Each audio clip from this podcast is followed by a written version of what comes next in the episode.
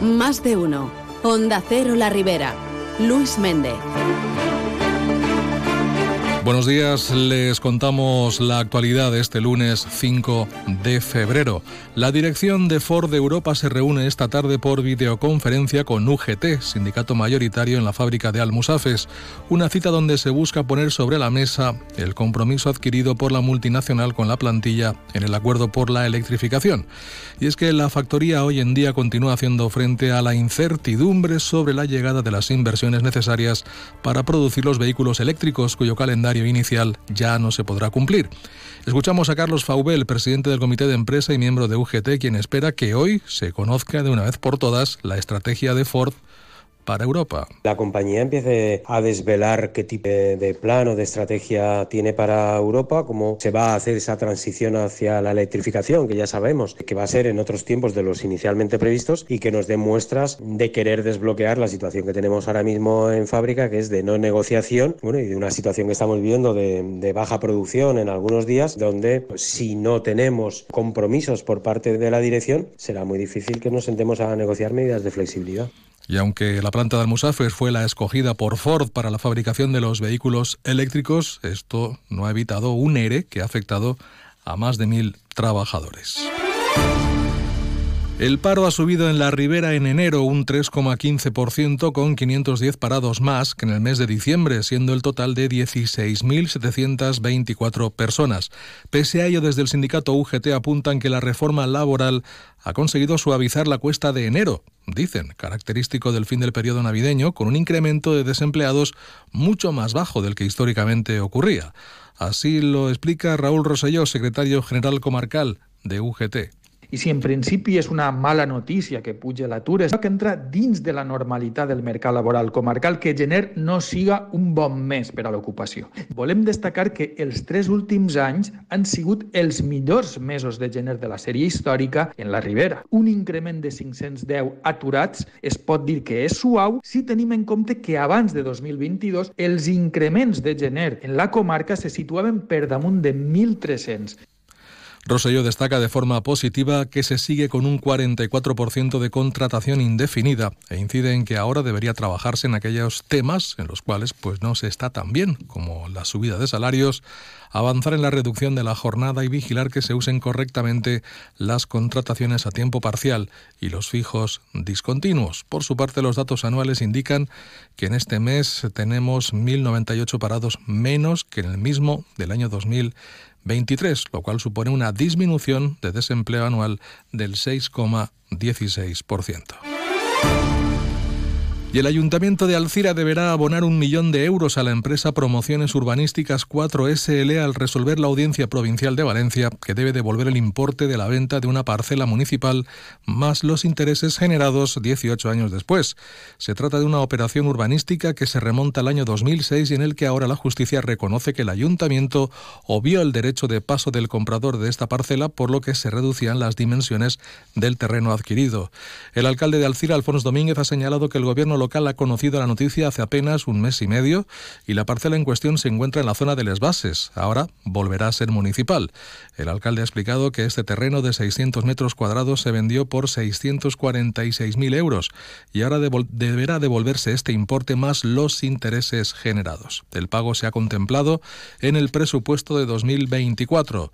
Alfonso Domínguez ha indicado que aunque se trata de una cifra considerable, la situación financiera de las arcas municipales en principio es buena para poder afrontarlo. L'equip que n'hi ha venir a govern en aquell moment, 2005, va fer una venda que el que la va comprar mm, per un dret d'entrada al final ho va tirar al judici i efectivament ha guanyat el judici. Ara, això fa un mes. Reconeix que li té que tornar a l'Ajuntament els diners i molt probablement tindrà que pagar també interessos. Des del que cap, i tal com estem, una situació de 600.000 euros en un deute d'un milió d'euros quan veníem en 2015 de 16 milions, crec que El ayuntamiento de Sumacárcer está de enhorabuena porque ha obtenido una financiación de 60.000 euros para los proyectos de gestión forestal sostenible que había presentado a la Diputación de Valencia. Una inyección económica importante para poder trabajar en la prevención de incendios forestales. Todas las acciones a realizar, como ha señalado el alcalde David Pons, están incluidas en el Plan Local de Prevención de Incendios, un plan aprobado por Interior de la Generalitat Valenciana para hacer de Sumacárcer un pueblo más seguro contra los incendios forestales, ya que el entorno de Sumacárcer, pues todos conocemos cómo es. Sumacàrcer va aprovar el seu Pla Local de Prevenció d'Incendis Forestals l'any 2021. Este document, que és de vital importància per a protegir-nos del foc en una població com la nostra. Allí existeixen una sèrie d'accions que cal anar posant en marxa i amb la subvenció rebuda de la Diputació de València, que ascendeix a 60.000 euros, poden servir en realitat aquestes mesures protectores contra el foc. Ara, més que mai, en la situació climàtica en la que ens trobem, on només cal recordar que Sumacàrcer va ser la població amb la temperatura més elevada de tota Europa l'any 2023. Y nos vamos a la Alcudia, donde el ayuntamiento ha aprobado el primer plan local de la infancia y la adolescencia, documento marco que guiará las políticas municipales en estos ámbitos durante los próximos años. La iniciativa ha contado con el apoyo del PSPB y del Partido Popular y la abstención de Compromís, según ha explicado Rosa Martínez, concejal de Educación y coordinadora de la redacción del plan. La participación ha sido fundamental a la hora de elaborar este documento que queda abierto a enmiendas, nuevas ideas o mejoras. La participació va ser molt activa perquè s'incluïa a la infància i a l'adolescència en, en tot l'estudi ja siga polític, social, econòmic, tecnològic, cultural, i veiem quines eren les seues necessitats i les seues demandes. Por cierto, que ahora en la Alcudia se pondrá en marcha la constitución del Consejo Local de la Infancia y Adolescencia que tomará el relevo del actual Foro de la Infancia y será su órgano de participación en la vida pública municipal. Y dentro de su permanente calendario de formación y transparencia, así como transferencia tecnológica, la Asociación Valenciana de Agricultores ha organizado junto a la Asociación de Operadores de Variedades Vegetales, ASOVAD, la segunda jornada sobre bioestimulación y nutrición de los cítricos que tendrá lugar hoy lunes de 9 a 14 horas en la finca Siñent de Poliñá de Chúquer. El objetivo de este evento, al que está previsto que asistan un centenar de agricultores, será abordar el reto del uso de los bioestimulantes a un incipiente en el campo que puede favorecer una reducción progresiva de los fertilizantes de síntesis en la línea que exigen las normativas europeas.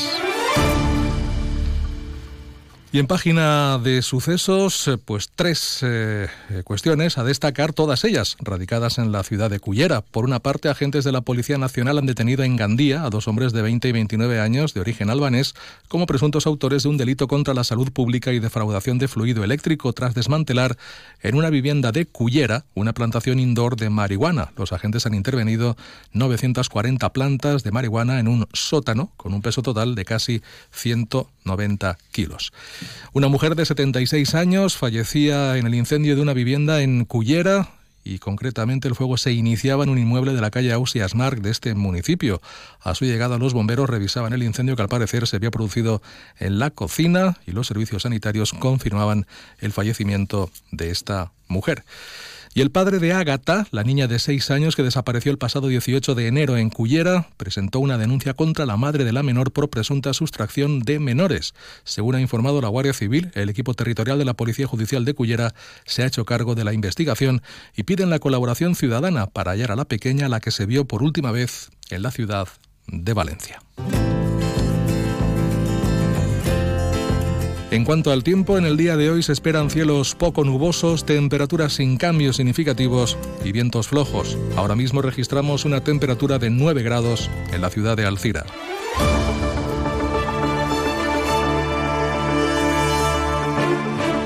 Y contarles que el Ayuntamiento de Alberic ha decidido celebrar una nueva edición de la Fira del Comercio en este caso en este año 2024.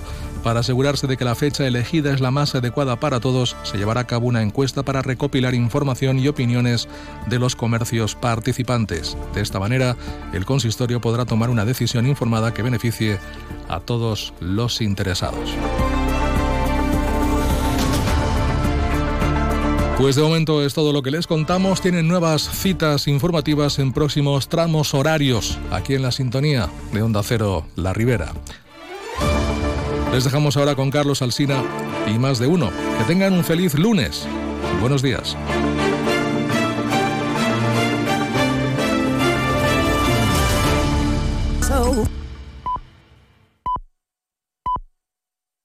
Son las ocho y media, siete y media.